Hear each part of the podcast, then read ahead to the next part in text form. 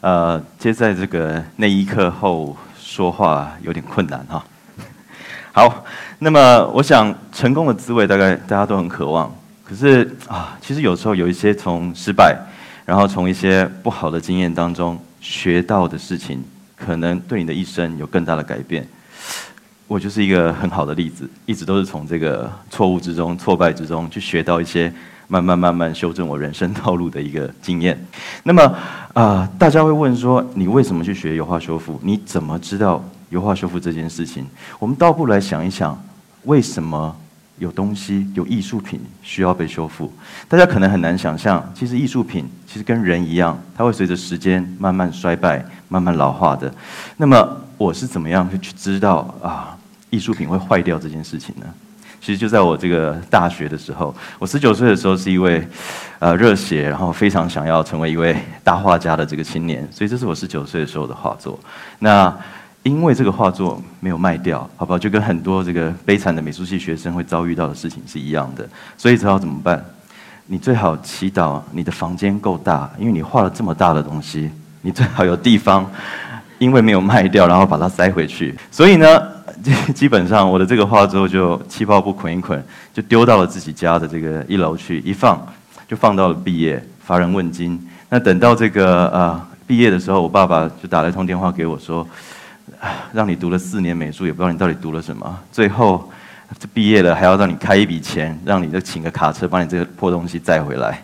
那这时候我就急急忙忙的去把这个气泡布一撕开了，一看不得了，我原来亮丽的画作怎么了？原来在这个潮湿的这个，因为台湾这个台中这个地方其实比较潮湿，所以气泡布一闷闷了三四年之后，我的画开始整片大片的这个脱色，然后旁边的这个框也开始因为潮气的关系，它上面很多的这些物质开始斑驳，然后翘取掉。那你们有没有看到这个远远的地方好像还有两个白点在那边？的什么？不要怀疑，就是这个豆大的这个霉菌，然后正在很开心的生长着。所以因为这样子的一个错误。我开始知道，原来艺术品也会坏掉的，所以我就在想，艺术品既然坏了，有没有办法修？那个在十几年前的这个这个环境里面，基本上对于这个修复艺术品修复的这个讯息，基本上是非常难。知道，然后得知的，刚好那个时候的教授就是蒋勋蒋老师，那他见多识广了，所以赶快告诉我说：“哎，你在这个可能日本啊，或者是在欧洲啊，其实对于这个艺术品的修复已经行之有年了。那如果你对这个啊欧洲文艺复兴的这个画作又比较特别有兴趣的话，那你要不要朝这个啊意大利或者是法国这个方向去找找看？那因为这样子的阴错阳差，我在这个啊毕业之后当完兵，工作了一两年时间。”到了这个意大利的翡冷翠，所以今天啊，吴宁说是要去介绍一下艺术品修复是什么，我倒觉得应该是啊，希望借由这一次的这个修复的这个工作，然后带带大家到这个世界各地去看看，因为我啊工作了大概快十年，在欧洲、美国，是因为这个工作的关系，带着我环绕了世界一圈。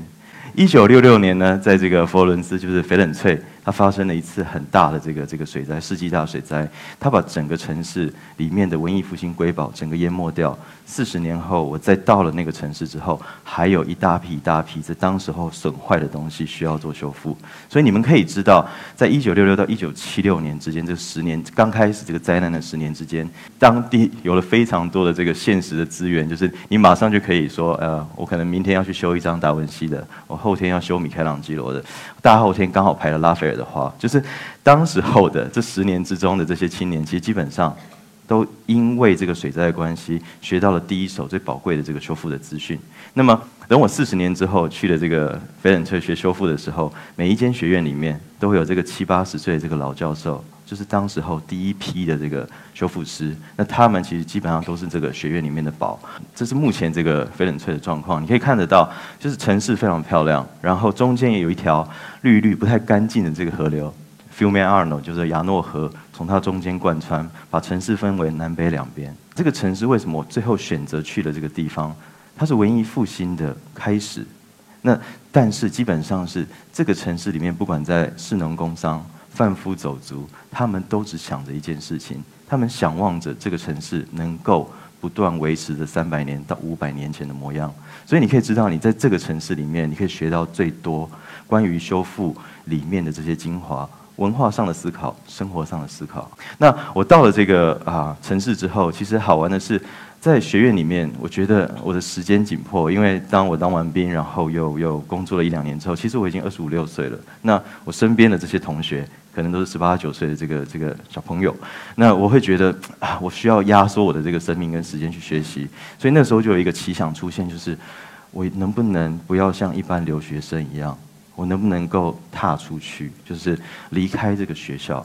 那基本上跟这个学院里面的这些老师教授谈了很多之后，重要课要来上，要出席率；那重要考试要来考，因为还是要拿到文凭，跟我父母交代一下。那总之呢，我跨出了这个学院之后，我第一件想到的事情就是，我该怎么样去找工作？那当时候每天在这个上学途中，都会看到在翡冷翠街上有很多很像这个修复工坊的地方，我就想说，我能不能自己。用当时候还很破烂的意大利文，然后写好履历，然后之后去发每一间去发。那我就基本上就开始到每每一个看起来像这个修复工坊的地方进去，然后就问他说：“你们需不需要免费的学徒？然后我可以免费帮你们做事这样子。”第一个礼拜的时候，基本上都是被踢出来、被轰出来的，因为他根本搞不清楚你要来干嘛。OK，而且就是他们不知道。你到底哪里来的？然后你你为什么要这样做？他们可能也从来没有遇过这样子的一个一个亚洲人。但到了第二个礼拜以后，我发现了一件事情，就是人脸皮是可以训练的，好不好？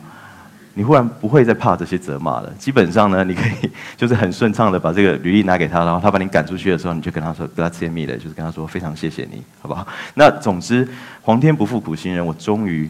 在大概过了快一个月的时间之后，终于找到了我的第一位师傅，我的第一位师傅。那那个时候我非常非常的开心，非常的兴奋啊！但是可能我周边的这个朋友只有很少数会为我感到恭喜，就是你已经二十五六岁，然后找了一个完全没有工作的、没有没有这个薪水的这个工作，你有什么好开心的？OK，但是我那时候因为这样子遇到了这个师傅，他告诉我说，我愿意。让你当我的学徒的时候，我心里面那个感动，还有那个激激动，是是无法言喻的。就觉得说，一切妥当了，我已经可以走上这个修复师之路，因为我已经找到了我的师傅，要开始学习了。OK，但是等到真正的到了这个修复工坊，这是我的修复工坊，在这个圣灵教堂的中塔下面的一个小阁楼里面，然后我跟我的师傅一对一哈，然后我就想说，我一定可以学到精华，很快的就变成这个正直的这个修复师、修复人员了。等到到了那边以后，你们才看到我这个身边呢有两张这么大的画作，这旁边还有一张躺着这一张跟立着这一张是一样大的。因为师傅哦，我当时候师傅叫安德烈亚去普雷亚尼，安德烈亚先生呢，他刚离开他的师傅十年，然后离开他师傅要出来自己开业了，所以雄心壮志接了几张大的作品，他一个人搬不动，好不好？所以要要找一个人帮他搬东西。各位。我就是那位去搬东西的人，好不好？那我第一个半年大概六个月的时间，我除了搬东西之外，我还做了其他蛮没有意义的事情，就是扫地跟捡垃圾。OK，这是我的这个学徒生涯开始，每天都想要放弃，每天都觉得我又做了一个错误的决定。但是每天当我又起床的时候，我就想说，好吧，还是去一下好了。就这样一整天跟着师傅就耗在这个他的这个小小的工作室里面。我过了几年之后，我反思的那个第一个这个半年的这个很扎实的、很无聊的这个训练，我突然想到，那是一个非常有用的功夫。为什么？这个是我在这个大概啊五年之后，到了这个荷兰的这个国家级的修复中心里面去工作。我后面这一张画作大概有五公尺长，然后大概三公尺多高。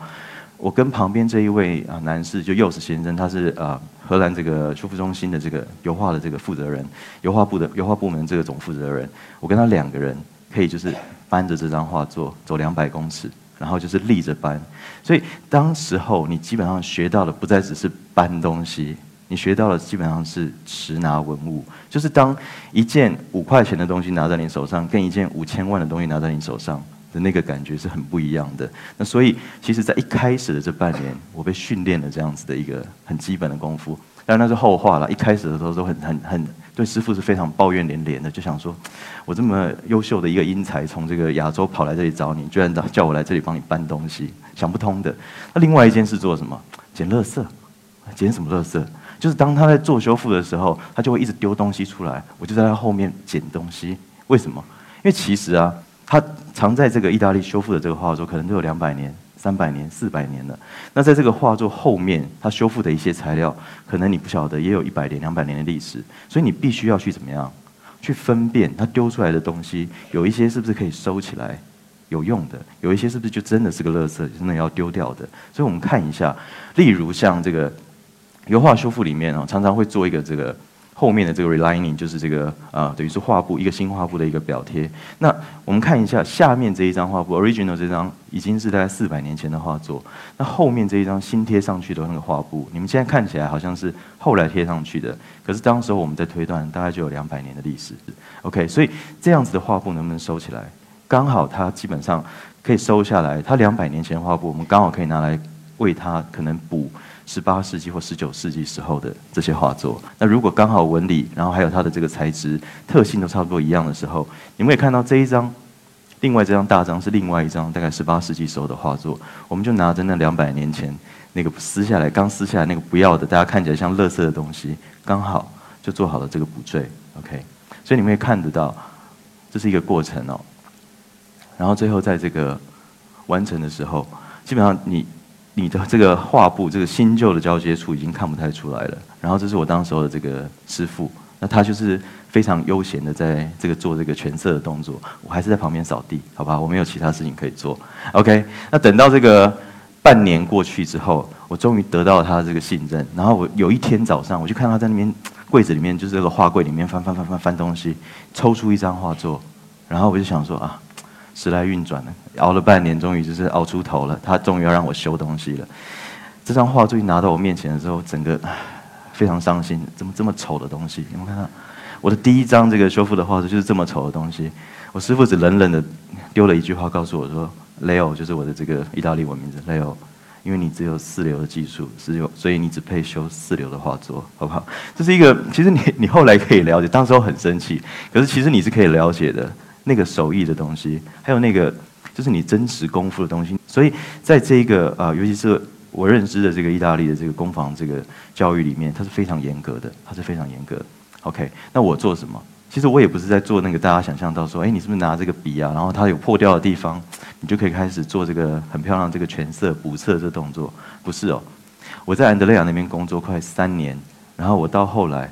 要离开他的时候，我只做了一件事情，除了前面这个搬东西、扫地之外，我做这个最基础的这个肌理重建，就是这个油画上面都有很多的肌理，久了以后会斑驳。那斑驳之后呢，我们不能用这个油画颜料直接把它补回去，我们一定要先用这个白浆这个浆料，然后制作出肌理之后，然后覆盖一个保护层，再上这个修复颜料。例如像这一个。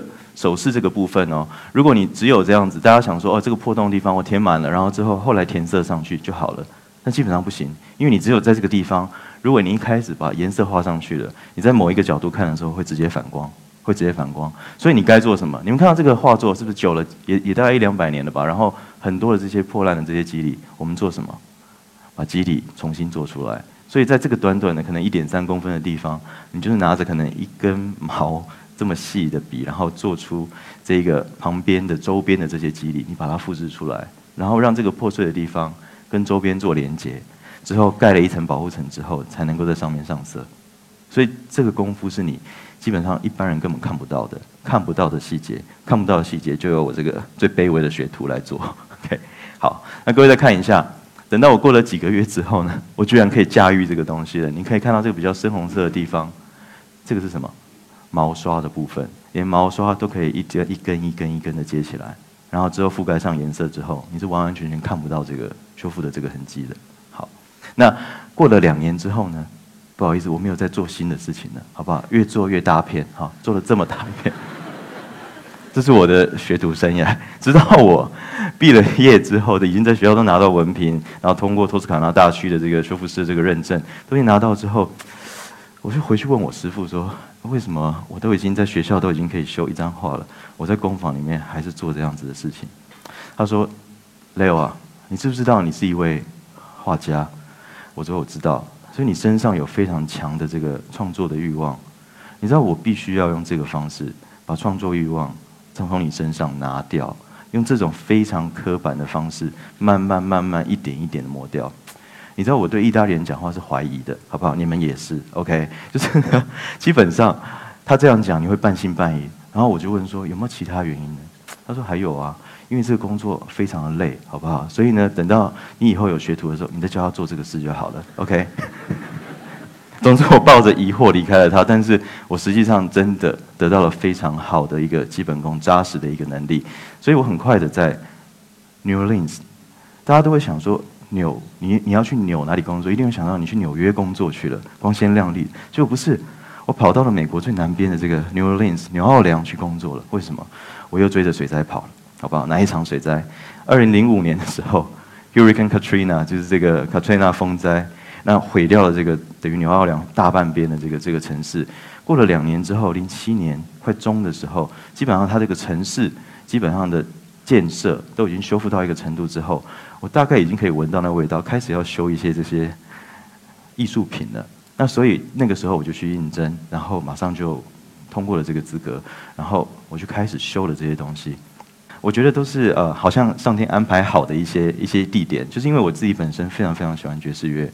那大家也知道，其实爵士乐的发源地就在纽奥良，所以我到那边去，除了工作之外，我每天就泡在这个爵士 bar 里面。那这是我住的。一个区块，就是我寄张照片给我爸妈看的时候，他们就说：“你去那里干嘛？你到那里到底要做什么？” 就是他没有办法想象说我又去了哪里，我又在做什么了。OK，所以其实在我在这个欧洲、欧美，在这个做修复的这个快十年的时间，可能只有最后两年，我父母比较不担心，他其他时间都很怀疑这个儿子到底在国外做什么事情。那这是我的在牛奥良这个小房子，然后我在那里修复的样子，我在那里大概。很短的时间之内，大概半年一年时间，就修了大概三四十张的画作。其中有一张画作，这个业主拿来给我的时候，他一直告诉我说：“Leo，this is very, very, very beautiful。”记得三个 “very” 非常漂亮，对不对？拿到的时候，我我就这样跟他确定一下：“This is very, very, very beautiful。” Yes, very, very, very beautiful。所以它到底是个什么东西，各位？我们的画框呢，就先直接送去给画框修复师修复。OK，其实这个修复它是分的很细项的，就是你这个以材料来分的话，基本上可能有织品啊、有家具啊、有兵器啊，或者油画啊、壁画啊等等的，一分起来可能二十种、三十种的这个修复。画框有专门的画框修复师，呃，画框修复师直接把画框判死刑了，好不好？那我我我能够把这个画作判死刑吗？就是想说怎么这么黑，而且拿到的时候还有一股异味，为什么？因为它就是这个水灾的时候飘到水里去，那这个油画画布，你知道，当时候如果飘到这个河里去，它其实就像一条这个桌布一样，反正水来它也吸，油来它也吸，什么脏东西来它都吸，放在那边放了两年，没有人修它，所以我真的很好奇它到底是一个什么样子。开始了就要做这个，那既然决定要修它，就要开始做这个资料的收集，慢慢从一些资讯里面发现，它的确是一张还不错的、不错的一张肖像画作，所以我们开始。做这个溶剂的这个测试，要做清洗它之前，要先做这个溶剂测试，都从周边不重要的地方开始一点一点的去做测试，慢慢清洗出来。你看，哎，有慢慢出现，它是一张 condition 品相还非常不错的一张啊，十七世纪初的画作，但是它因为经过像这样子的这种古董古典油画。这种古董基本上每六十到一百年可能都会经过一次的修复，上一次的不当的修复用了非常糟糕的材料，让它的里面的肌理破损的很严重，所以最后它只能留存下来可能百分之六十不到的这个面积。我们要想办法把它布破掉的地方把布补回来，肌理失去的地方把肌理肌理补回来，颜色掉的地方把颜色补回来。OK，所以我们看一下慢慢这个过程哦。等到那个破布，然后一直到恢复到它上了这个框的时间，大概一个半月到两个月，每天大概六到八个小时，你在修复它，慢慢慢慢的做。那中间那个过程可能要讲八天，我想大家没有这个时间吧？啊，因为一席话语时间比较短一些。OK，那我们继续看一下，在修复的完成之后的时候，对，好，然后这些细部的部分，大家看一下，这个项链每次那个业主来都是他，他可能每一两个礼拜突然想到就很紧张来看他 very very very beautiful 的画作，好不好？然后他最喜欢跟我玩的游戏就是猜我这个项链哪边是我修的，好不好？每次都猜错，因为都看不出来。好，那大家再看一下，它这个非常困难的这个景象的这个部分，因为基本上你在做画就很困难了，何况你是在做这个修补的部分，所以呃，不能急，然后要慢慢慢慢的针对文物的特性了解它，跟它对话，然后从它本身上面找到资讯，找到你修复的一些条件，慢慢把它复原回去。OK，所以这是当时候我觉得它对我来说是一幅非常非常重要的画作。那也是我修过当时候可能这几年学的修复，可能学了四五年下来最困难的一张。那也因为这一张画作的修复，让我得到了另外一个机会。我后来又选择再回到了意大利。然后去读我的第二个学位，就是另外一个啊硕士学位。那当时候我因为就是艺术史教授的这个推荐的关系，进入了这个啊等于是意大利，也有可能是全世界最知名的这个修复师 Stefano Scarbelli 的这个工作室。我怎么进去这个工作室工作的？当时候我就带着这一个我们刚刚小公主的这个案例，我就告诉他说啊，我想要来你这里工作。那 Stefano 的工作室里面基本上只有意大利的国宝级的画作，就是你们想象出来的波利切利的画作、达文西画派的画作，或者是这些马萨奇欧的画作，都在这里做修复，甚至乔托的画作。那能进去的时候，他其实不看我的学历，不看我资历，只问我带过去给他看这个小公主。刚刚你们看到的这一个修复的过程，他只问我一句话：他说：“这是你自己修的吗？这是你一个人做的吗？”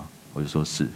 他就说：“好，你可以来了。”他已经告诉你，你的手现在可以碰这样子等级的文物了。所以当我进到这个 Stefan 工作室的时候，这是他的工作室，非常像一个小小的一个非常非常精美的 gallery。第一张碰到的画作，其实现在就收藏在美国圣路易美术馆里面，圣罗伦佐的布施，那是由当时候这个意大利非常有名的巴洛克时期画家 Bernardo Strozzi 他所他所做的。我一拿到这张画作的时候，待了两个待了两个礼拜没有做事情，因为我看不懂。从这个二级画作、三级画作直接跳到这个一级画作的时候，你会发现里面太多细致的部分。那但是慢慢慢慢在 Stefan 这个诱导之下，然后在他的这个教导之下，才找到了这个真正能够前进的这个契机。修完之后，现在你们如果有机会到这个美国圣路易美术馆里面，就会看到这张画作。那也是因为这样子的关系，我才能够慢慢的跟着他，然后再学习到了更多的这些专业的这些知识，非常非常的专业。那直到进入了这个乌菲兹美术馆，那我应该是第一位进到乌菲兹美术馆修复乔托画作的这个华人的修复师。那么在那那里的一个经验就是，面对的这一张是七百多年前的一个画作，那又是另外一个 另外一个境界。那但是我在这个上面也学到了非常非常多的这个细节。那真正的这个最困难的部分，还是只能由这个有三四十年经验的这个 Stefano 去执笔。那我们只能在做旁边的这些工作，但是对我来说已经是一个非常非常特别的经验了。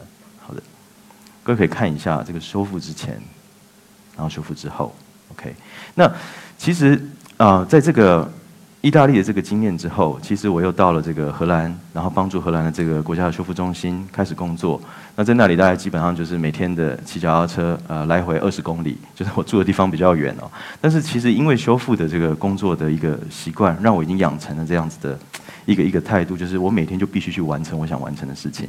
那但是刚刚各位看到，就是说不会啊，蔡老师你在那里很好啊，那个荷兰多漂亮，看刚刚那个风景，每天骑脚踏车非常惬意。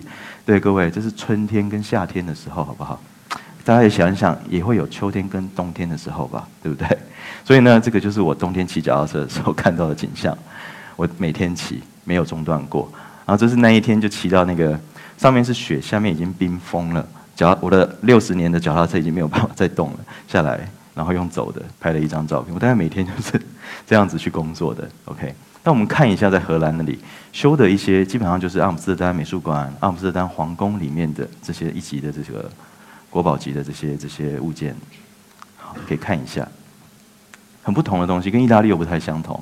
那我对这一幅画作的这个群魔乱舞哦，这个非常印象非常深刻。各位，这没有打光，这是那一张油画，然后它挂在这个皇后的这个阿姆斯特丹皇后的寝室里面。你们想象，一个人晚上睡觉居然要看这个东西？然后他们还跟我说，如果修不好的话，皇后会修理你的，你知道吗？OK，让各位看一下，非常非常精致的这个画作，可是不是不是那个太好办入眠的这个这个画作。OK，好的，那我也常需要帮一些神像烫头发之类的哈。然后呢，这里有一个这个圣圣 Joseph 也会乖乖的看着我在帮他修他的手指啊什么等等的，就是其实啊这。快十年的经验下来，我做了非常非常多的这样子的修复案件，然后也学习到了很多，慢慢从学徒慢慢变成了一位专职的修复师。我我今天很高兴的回到上海，是因为我后来回到了这个亚洲，上海其实是一个契机。为什么？因为我在二零一零年的时候被荷兰政府指派到荷兰馆，就是这个上海世博荷兰馆，担任他们的修复师。这是当时候的这个荷兰馆。OK，那。我在里面是修一修一间这个时钟店，这是其实是一个荷兰很有名的一个装置艺术。那它整箱从荷兰运来中国，运到上海。那我就带着这个里面的一百二十六件这个 材料，然后全部的移到了这个上海来，然后在上海世博里面其中一个馆里面把它完全拼装起来，然后保护好。然后之后等到半年之后，我再把它完整的拆卸下来，然后再把它分装好，再寄回荷兰去。那这个就是我主要的这个工作。那也是因为这个关系，我有机会回到了亚洲。那看到了，其实一样在亚洲、在中国、在台湾都有着艺术品，其实没有被好好保存的问题。所以我陆陆续续开始修复了一些名家的画作。这是周春芽的 Green 的这个系列。然后从这个紫外光里面，你可以看到，这是颜料开始有一些变质、变色了。然后这是在修复完成以后。另外一个是啊，躺着的黑根，可能大家比较熟悉。那在修复完成之后，其实它的效果上面。